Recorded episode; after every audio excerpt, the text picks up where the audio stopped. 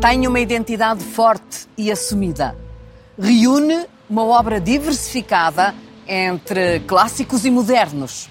Um currículo invejável. Refundou o conceito de teatro nacional aqui no Porto, onde geriu, decidiu e dirigiu artisticamente. É sempre inovador e protagonista. Ricardo Paes, primeira pessoa.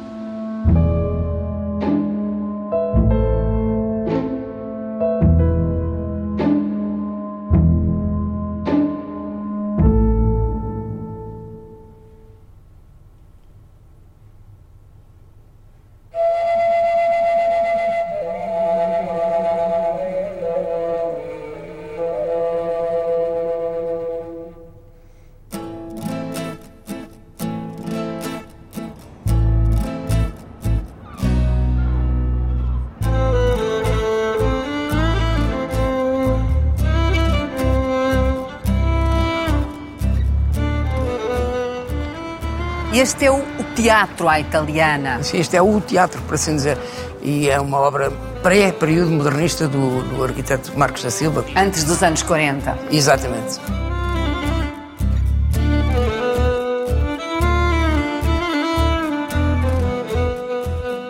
É um teatro que fala por si e a chegada emocionada de atores internacionais, por exemplo, eles iam, iam sempre por trás, que é para eles não saberem o que é que iam ver. Eles de repente confortavam-se com a sala que é lindíssima. Mas o mais importante disto tudo é a própria idiosincrasia do teatro, a essência do que está aqui dentro. E a maneira como a cidade e os portuenses veem o, o seu, seu teatro. teatro. Eles reconhecem-se no São João.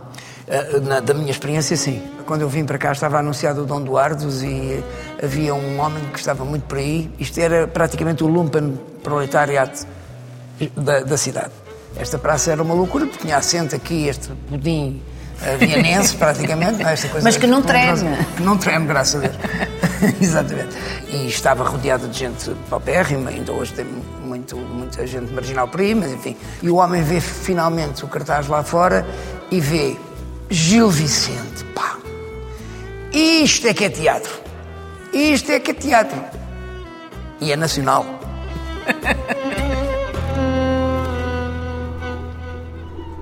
aquilo que é a refundação do conceito de Teatro Nacional aqui no São João. É feito pelo Ricardo Paes. Sim, este projeto do Teatro Nacional foi, efetivamente, a primeira experiência de Teatro Nacional de sucesso no pós-25 de Abril.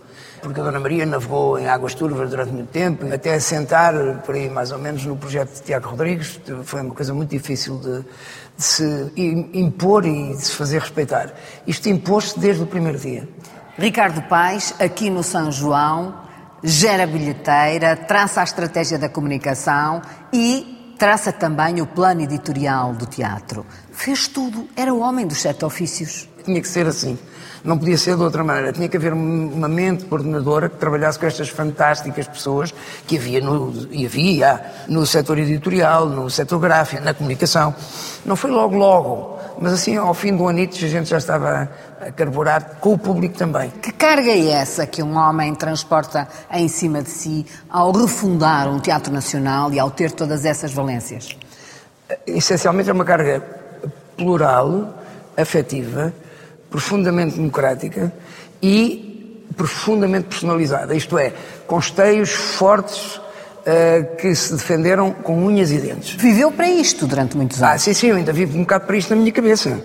Eu ainda penso hoje, eh, quando alguém me telefona e me diz de um problema qualquer que houve, eu penso que o problema tem que se resolver. Não, quando saiu daqui não utilizou esse savoir-faire, essa experiência fabulosa para, para se catapultar para outras eh, situações e para outros ápices? Não, nós tivemos ápices, por exemplo, no, no Brasil, em Moscou, em Paris, em Reims, eh, em, em Frankfurt, com espetáculos que foram feitos depois de eu ter saído daqui. Se é certo que os espetáculos do Nuno Carinhas e do Nuno Cardoso, que foram os meus sucessores, entre aspas, são espetáculos com enorme abrangência, a verdade é que eu continuei a voltar cá e fui sempre muito bem recebido. Nem sempre fui tão generoso com a casa como ela era comigo, para dizer a verdade. A sério? A sério. Uh, algum ressentimento pela perda. Uh, sabe quando a gente deixa uma coisa destas vai cansada, quer se ir embora, não sei o quê, e depois fica a pensar que perdeu o poder da sua vida. A, a, a única vez que teve realmente poder na mão foi enquanto estive aqui. E digo poder, não estou a falar de poder político, nem de poder material. Poder fazer uma obra. Uma obra e, e fazê-la atravessar uh, as equipas todas e a, e a terra e a, e a casa toda. Pronto. Como é que era aqui um dia de estreia? Eu nunca tinha visto tanta gente junta, mas havia toda uma elite uh, da, da esquerda feroz do Porto, a esquerda simpática do Porto, que nunca excluiu nada. E é, foi a primeira vez que, por exemplo, nesta estreia, o ministro Adão Silva conversou, e conversou longamente na, na varanda lá de cima, com o Paulo Rangel. Este lugar foi um lugar de grande ímpeto uh, da cultura tradicional europeia, que naturalmente é de origem de esquerda, mas foi sempre uma casa aberta a, a muita gente. E isso deve-se a esse espaço congregador que conseguiu com talvez Monsanto Sem aqui. dúvida, sim, sim, sim, sim.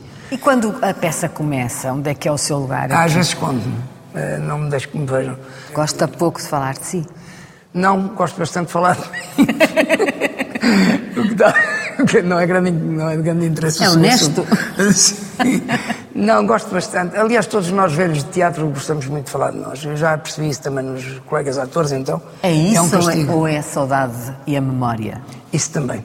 Isso também. Eu vivo muito disso. É da memória que nasce a criação também. Também. E o teatro é a arte da memória, sem dúvida. Depois veio a burocratização e tudo caiu. Sempre esteve. Ela só, ela só saiu um, ligeiramente durante os anos Carrilho. Depois daí para a frente foi, isto foi sendo tomado de assalto. E quando se transformou isto, e é muito importante, se transformou isto finalmente numa um instituto com autonomia administrativa e financeira. Não era. E depois, mais tarde, se integrou isso na lei orgânica da EPE, da empresa, entidade pública empresarial que este teatro era, e penso que ainda é. A partir daí foi um inferno. Passámos a ter a tutela mista da cultura e das finanças, e obviamente as finanças mandam em tudo, garrotam tudo, eh, bloqueiam tudo, congelam tudo. Quer dizer, no fundo fica nas mãos deles uma coisa que eles não percebem de todo o que é. O desenho de som, que nunca se tinha falado dele exatamente assim, tive, teve avanços incríveis aqui. Na luz tivemos coisas fantásticas, colaborações fantásticas. O grande trabalho do Teatro São João foi em desenvolver a sua própria técnica e fazer dos técnicos aquilo que eu sempre chamei os técnico-artísticos, as pessoas que estavam engajadas no discurso das peças. Dom Pedro, o liberal, tem Sim. o coração aqui no Porto. O senhor deixou o seu aqui no Teatro de São João? De alguma maneira, sim.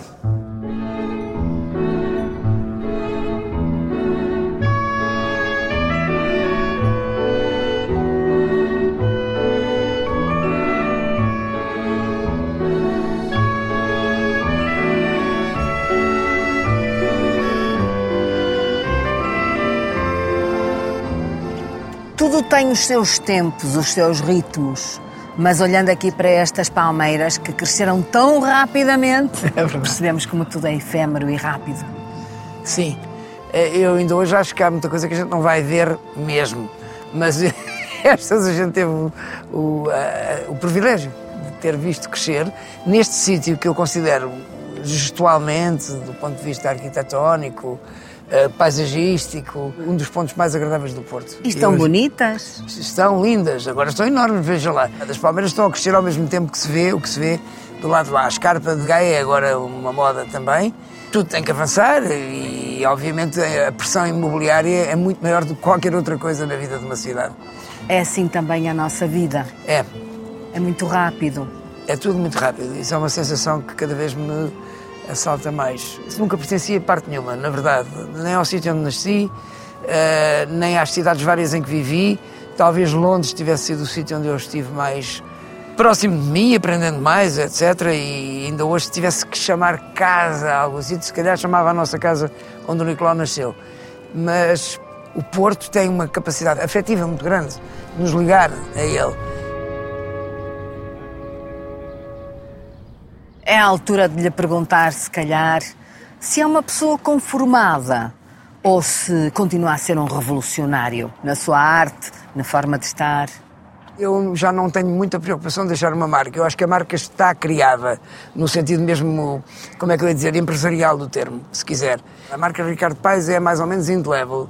Alguém dizia aqui há tempos que sentamos na plateia, eh, começa um espetáculo de Ricardo Paes e mesmo que a gente não saiba quem é o encenador, cinco minutos depois é, Depois do percebemos. terceiro passo do primeiro ator, sabemos que aquela peça é do Ricardo É Paes. verdade. É a frase. É a frase. Ainda bem que me corrigiu. É. Concorda? Concordo inteiramente. E eu acho que ela está comigo quase desde o princípio. É uma espécie de princípio de coerência, em que o ator é uma peça apenas de um discurso muito mais alargado. Eh, Mas é a peça principal.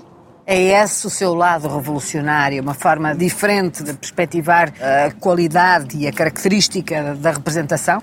É, eu acho que sim.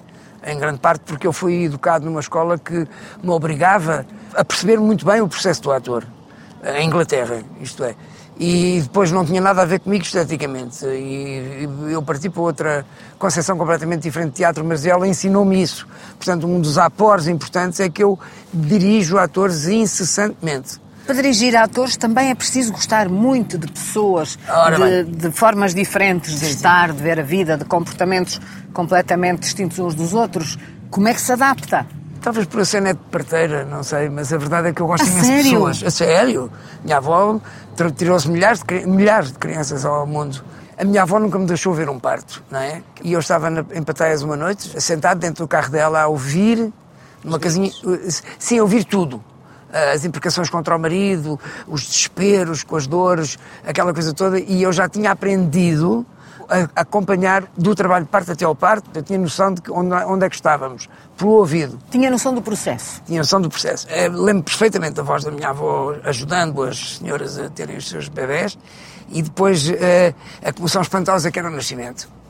Isto arrisca-se a parecer um bocadinho eh, piroso, mas na verdade essa relação com o nascimento e com o seu o fascínio por, por aquilo que eu não via, efetivamente, eh, que não me deixavam ver. Depois, ainda por cima, os meus filhos nasceram de cesariana, portanto eu nunca vi um parto na vida, a não ser na televisão.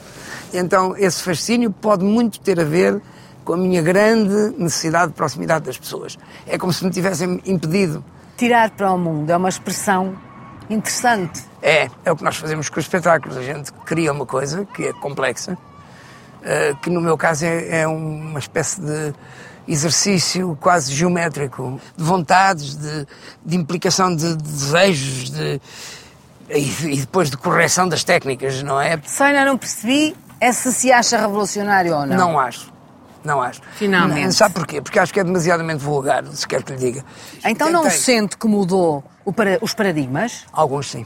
Sim, seguramente o Teatro Nacional, seguramente o, o paradigma da encenação. O Augusto Seabra escreveu uma vez que é Ricardo Paes inaugura finalmente a obrigatoriedade do reconhecimento do encenador como autor.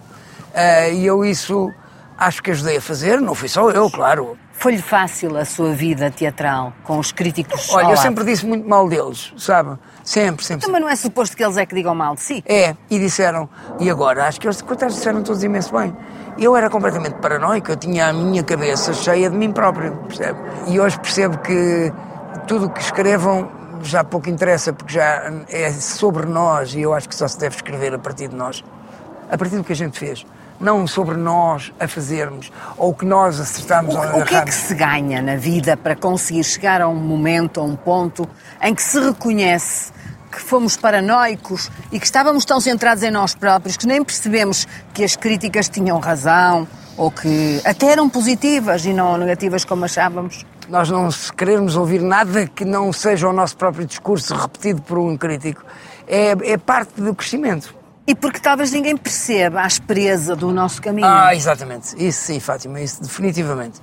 As pessoas não sabem o que se sofre quando se tenta romper caminho. As instituições podem ser criativas e interessantes, mas se entroncam em cúpulas governamentais é um inferno. Um absoluto inferno. Eu não desejo isso a ninguém, muito menos agora. É um milagre trabalhar alguma É. coisa em Portugal? É, eu acho que estar no, num teatro, ah, por exemplo, de Estado, pode ser um pesadelo.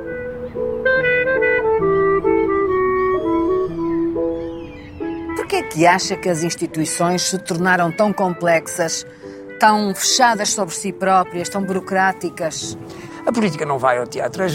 A, malta das finanças, as, aqui isto, nós fomos todos reduzidos, incluindo as instituições que se afirmaram pelo próprio caráter criativo dos seus diretores e dos seus intérpretes e dos seus técnicos, etc. São todas sujeitas a, a perguntas absolutamente absurdas vindas do lado das finanças. E não só do lado das finanças, das direções gerais. De, é Então coisa. quem, quem é que está a encher as salas de espetáculos? O povo. Para ver o quê? O povo, que era o que se chamava antigamente às pessoas, para ver o teatro, que é uma coisa que mais ninguém vê a não ser o povo. Eu acho que se vai ao teatro muito mais do que se há aqui há uns anos. Mas não as classes dirigentes? As classes dirigentes nunca foram. Nunca foram. E olha, sabe, eu costumo dizer uma coisa que é altamente pretenciosa e até tenho medo de dizer para a Câmara, que é assim... O senhor não é- tem medo de nada? Não, claro. É por isso é que estou a dizer para a Câmara. é assim, nenhum político deve ser acarinhado que não tenha visto pelo menos cinco dos meus espetáculos. O que é que é um político ao pé de Eunice Munhoz, ou, ou de mitos desse tamanho, ou, ou Fernanda Montenegro, ou João Reis? Dez minutos de, de João Reis a fazer um dos monólogos de, de- da Hamlet valem por toda a, a vulgata política que a gente ouve e diariamente instruída por eh, jornalistas, na maior parte dos casos completamente analfabetos eles próprios, a falarem português cada vez pior. Nada, nada.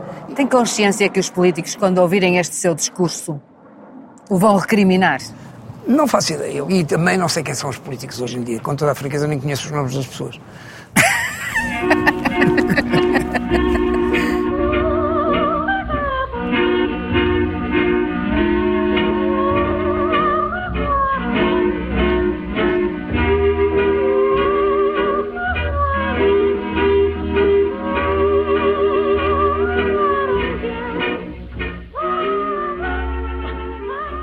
Estou a falar com eh, aquele que os críticos italianos reconhecem como o expoente máximo de uma geração culta de encenadores europeus Dos anos 60. dos anos 60. Isto contou para si esta eh, motivação e estímulo internacional que lhe foi dado a certa altura da sua vida? Sim, contou imenso, imenso. Um dos sítios onde a gente teve mais sucesso em coisas completamente dispares, Madame, eh, Turismo Infinito e Sombras, é o Brasil. Mas porquê é que é tão importante para um encenador do seu calibre esse reconhecimento internacional? De facto, durante anos, o paradigma europeu de prática teatral, nomeadamente, vá lá, Espanha, à sua maneira, muito profícua e... eh, Efusiva. Efusiva. Para a minha geração, seguramente, a tal geração de sempre, eram, de facto, o modelo de funcionamento italiano, europeu, eh, perdão, alemão eh, e francês. Estas eram as principais influências. Considerávamos sempre que, de alguma maneira, tínhamos que chegar àquela Europa, à Europa da União dos Teatros da Europa. O teatro vinha do pai. Vinha, vinha. O meu pai era muito bom ator. Eu acho, agora pensando nele, para trás. Ele não era ator profissional. Não, não, ele era farmacêutico. Farmacêutico, de, e Farmacêutico e químico. e inventor de fórmulas. Era um químico muito criativo. Não, não, ele era eh, farmacêutico, como era o meu avô e como era o meu bisavô. E como é que percebeu que tinha o bichinho do espetáculo? Sim, porque é do espetáculo que se trata, antes de mais. Pois, isso é é uma boa, uma boa questão, porque, aliás, uma boa formulação. Porque a questão é como é que o bichinho lá estava. Eh, eu acho que estava por isto tudo, não é? Aquela coisa de o fascínio do meu pai espreitar por, por um buraquinho que havia na cortina para ver como é que estava o público na sala e aquela sala que ainda hoje está praticamente igual, é impressionante. Depois os meus pais foram para Lisboa, onde se divorciaram, se separaram, então. O que à época era traumático. Era dramática, estava no colégio interno, nunca mais me esqueço. Eu e as minhas irmãs ficámos bastante aliviados porque aquilo era um casal muito disfuncional. Trouxe uma certa paz. Trouxe, trouxe claramente e um, e um esclarecimento, porque eu pude finalmente conhecer o meu pai como devia ser quando ele depois foi para Torre Deita, onde ainda hoje existe a farmácia Sousa Paz. E a mãe? Eh, A mãe ficou em Lisboa ainda, e lá morreu. Mas essa veia do espetáculo, Ah, como é que surge esse bulício dentro de si de se tornar alguém de palco? eu na verdade, se não fosse a Regina, provavelmente não seria. Eh, Eu quando fui para a Inglaterra tinha uma vaga eh, impressão de que iria estudar teatro e que ia estudar seria lá.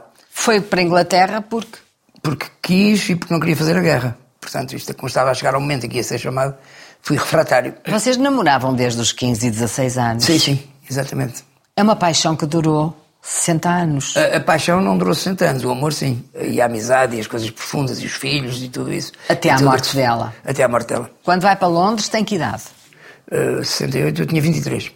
23 anos e ela chega logo a seguir. Sim, meses. E casámos logo a seguir. A que deitou mão para poder estudar e morar em Londres? Eu não achava que não podia, não ia poder pagar aquelas propinas e a Regina disse, não, vais ter que ir. Foi por isso que tu saíste. Pronto, e trabalhávamos os dois. Nós fizemos tudo.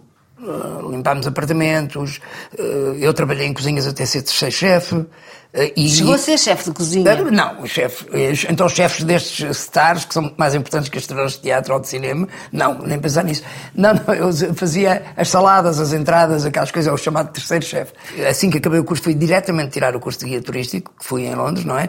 Em cinco línguas, e era um macho, tinha as classificações máximas nas línguas todas e tal. Tornou-se poliglota? Eu era, eu já era. E só me lembro de descer Holland Park a pé à meia-noite, depois de sair da cozinha do restaurante com a Regina e mais uma querida amiga nossa, Maria Alexandra, e irmos para casa a pé para eu poder respirar finalmente, porque tinha passado dias e dias metido em sítios a aprender teatro. Quando acaba o curso, dizem-lhe que não deve ser ator. Não, não, sua... não, antes de entrar. Eu, eu fiz a audição para ator e, e, fui apenas convidado como estagiário. E eu, estagiário, não queria ser, eu queria estudar mesmo. No ano seguinte, puderam explicar-me, olha, é o entendimento que de, de, deles que uh, pode ser muito bom se for uh, encenador. encenador. E eles não estavam errados, de facto. É, talvez a minha, a minha vocação não fosse suficientemente forte para ator, ou antes, o meu talento não fosse suficiente para aquela escola, que é brutal a escola. Uh, o Bicho do Teatro realmente nasceu aqui em Portugal, onde eu já tinha trabalhado, uh, nomeadamente no CITAC em Coimbra, extensivamente, e onde realmente o meu interesse tinha começado vivamente. Uh, em Inglaterra tratava-se de continuar isso, uma vez que o meu condicionalismo era de me manter em Inglaterra, e por outro lado também de aproveitar evidentemente os, os, os bens, especialmente os, as qualidades de ensino que a Inglaterra oferecia, e posteriormente, evidentemente... É evidente que ser encenador e estar num nível teatral em que fez toda a sua vida, implica um conhecimento de, de, de, cultura, de sabedoria, de literatura, enfim, da vida em geral e da arte em geral, que não é fácil. Como é que se cultivou?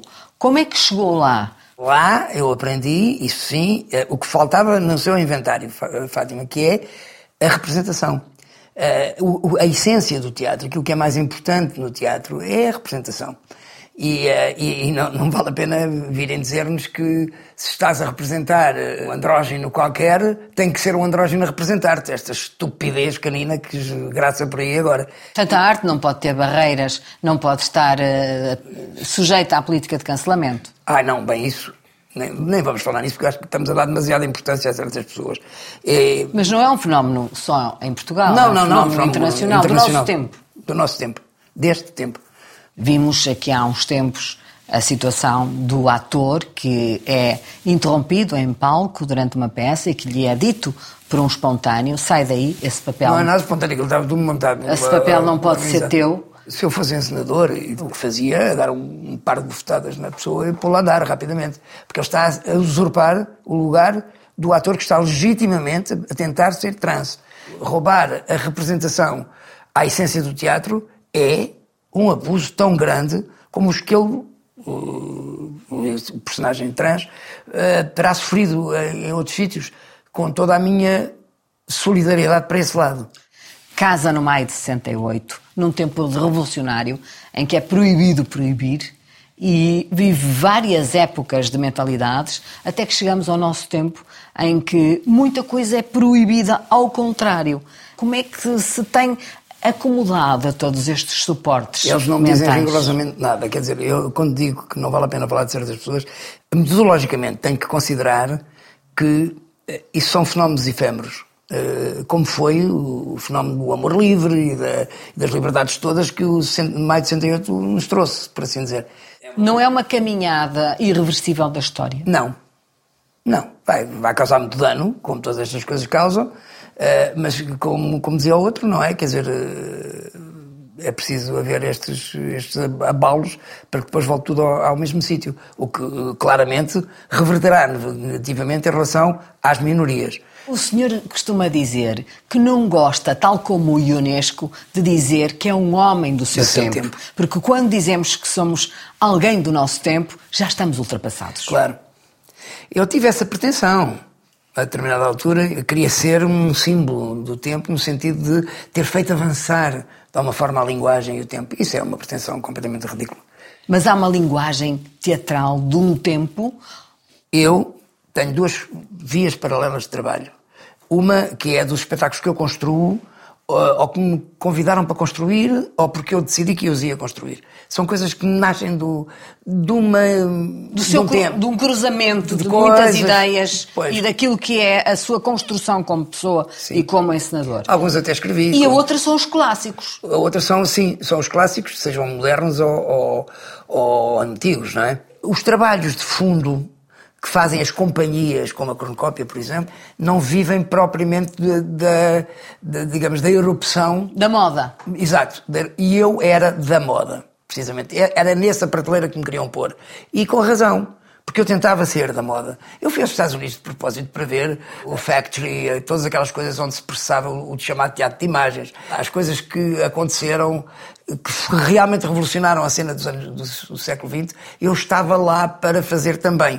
Eu acho tanta graça ao seu autorreconhecimento de que tantas vezes se deslumbrou, ou falhou, ou até pensou mal. Pois. Sabendo nós que tem a carreira, que sabe que tem também, Sim. isso faz parte de um acréscimo de sabedoria que se tem ao chegar a esta etapa da vida. A a Isabel dizia carreira em Portugal só se for a caminhonete.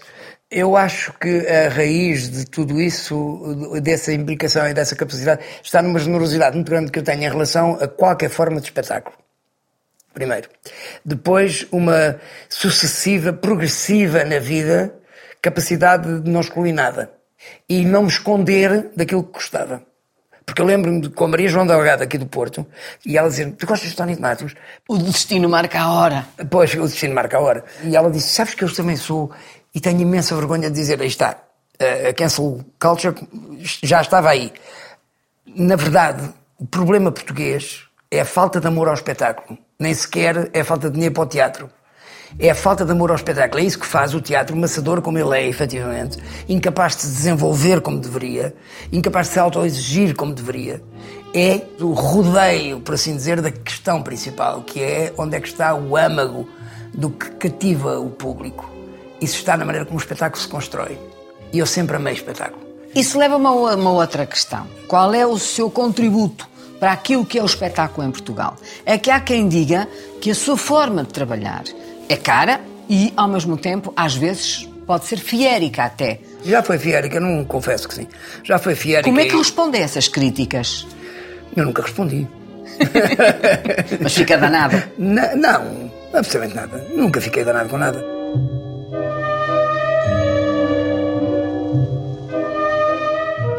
É convidada pela Secretária de Estado, eh, Teresa Patrício Gouveia, Sim. num governo eh, cavaquista, e aceita o lugar, mas está apenas 14 meses no Teatro Nacional. O que é que levou a sair tão depressa? Ah, É uma história tão comprida que eu acho que não devemos maçar as pessoas com ela, mas o que me, fez sair tão depressa foi ter percebido que se aproximavam 2 milhões de contos de gasto, ah, dois anos inteiros, a alimentar o Teatro Dona Maria exclusivamente do Passa por mim no. E eu que era, para mim, uma ideia completamente maluca. Em todo o caso, depois do Teatro Dona Maria, acaba por aceitar O São João. o São João no Porto. Isso foi ótimo. Porque eu já me ia queimar lá de baixo. Eu já sabia que desta vez não podia falhar. Devolveu uma certa autoestima, devolveu-lhes o teatro, devolveu a representação ao Norte e num outro governo desiste. Sim, porque já era muito difícil nessa altura. Eu já tinha trabalhado muito e também já não estava bem, bem equilibrado eh, no, meu, no meu sistema, digamos. Saí porque o Manuel Carrilho se demitiu. E, e saí na sequência disso. Nunca Que me importância teve Manuel Carrilho para si? A mesma que teve Teresa Patrício Gouveia, curiosamente, mas embora com muito mais impedância eh, e muito mais meios também do que a Teresa teve. Impedância por parte de Carrilho, Sim, sim, sim. mais potência. Sim, era ministério, para já não se esqueça. O Manuel Maria Carrilho é uma pessoa que está eh, muito pouco aproveitada na cultura portuguesa, porque escreve maravilhosamente bem. É um Sobre- pensador, é um É um, filósofo. um filósofo de imenso respeito, de imenso respeito como filósofo no mundo eh, da filosofia. Tem dezenas de livros publicados, muitos deles em França pela primeira vez. E pronto, e por acidentes vários, agora está, está longe, digamos, da ribalta. Eh, mas o Manuel Maria Carrilho tinha um projeto eh, cultural absolutamente irrepreensível. Isto quer dizer que, apesar de, de alguma dificuldade que a política por vezes teve em trabalhar consigo, também o convidou sempre para estar à frente de projetos que foram essenciais. Isso significa que havia apreço cultural por si. É difícil não haver, porque o trabalho é muito bom. O meu trabalho é muito bom. É um eterno insatisfeito, então. Sou um insatisfeito bem disposto.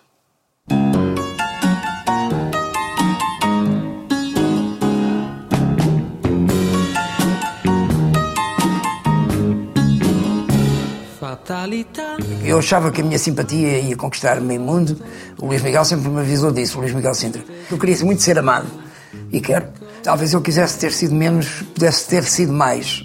Mas mais admirado do que aquilo também não se pode ser. O Luís Miguel Sintra. Fim de parênteses. Sabe que até parece que está a fazer um solilóquio. Eu estou a fazer um solilóquio. A minha vida toda é um solilóquio. Eu falo aqui sozinho todo dia, desde que a minha mulher morreu.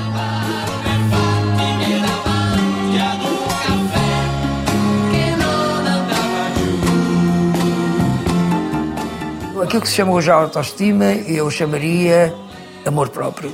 E isso eu tenho. Custa-me imenso mantê-lo, com toda a franqueza. Há momentos de fraqueza tremendos. Dignidade. Dignidade, sim. A única coisa que quero mesmo é morrer de cara lavada. Com os meus 77, já estou a preparar tudo. Até já organizei o meu funeral, deixei as instruções aos meus filhos e tudo. Ninguém sabe morrer bem em Portugal. É, é preciso ensinar essas coisas todas. Isso é muito. Eu não quero morrer assim. Não quero morrer com a malta a entrar, a sair e, e- e a trocar receitas como a minha sogra fazia nos funerais das amigas. Já sei. Vai querer morrer com música. Ah, isso, claro. claro. E até já está escolhido. É a banda sonora do Turismo Infinito. Portanto, é o espetáculo mesmo gravado. É o espetáculo da sua vida. Ah, claro, claro. É um deles.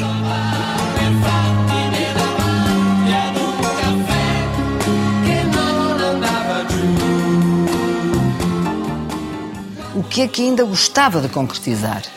Eu não sei muito bem. Sabe, eu por mim, todos os dias me ia embora. Sabe? Embora para onde? Para- Pois, precisamente para onde? Para ali para as Palmeiras? Lá as palmas, como lhe chamava um amigo meu.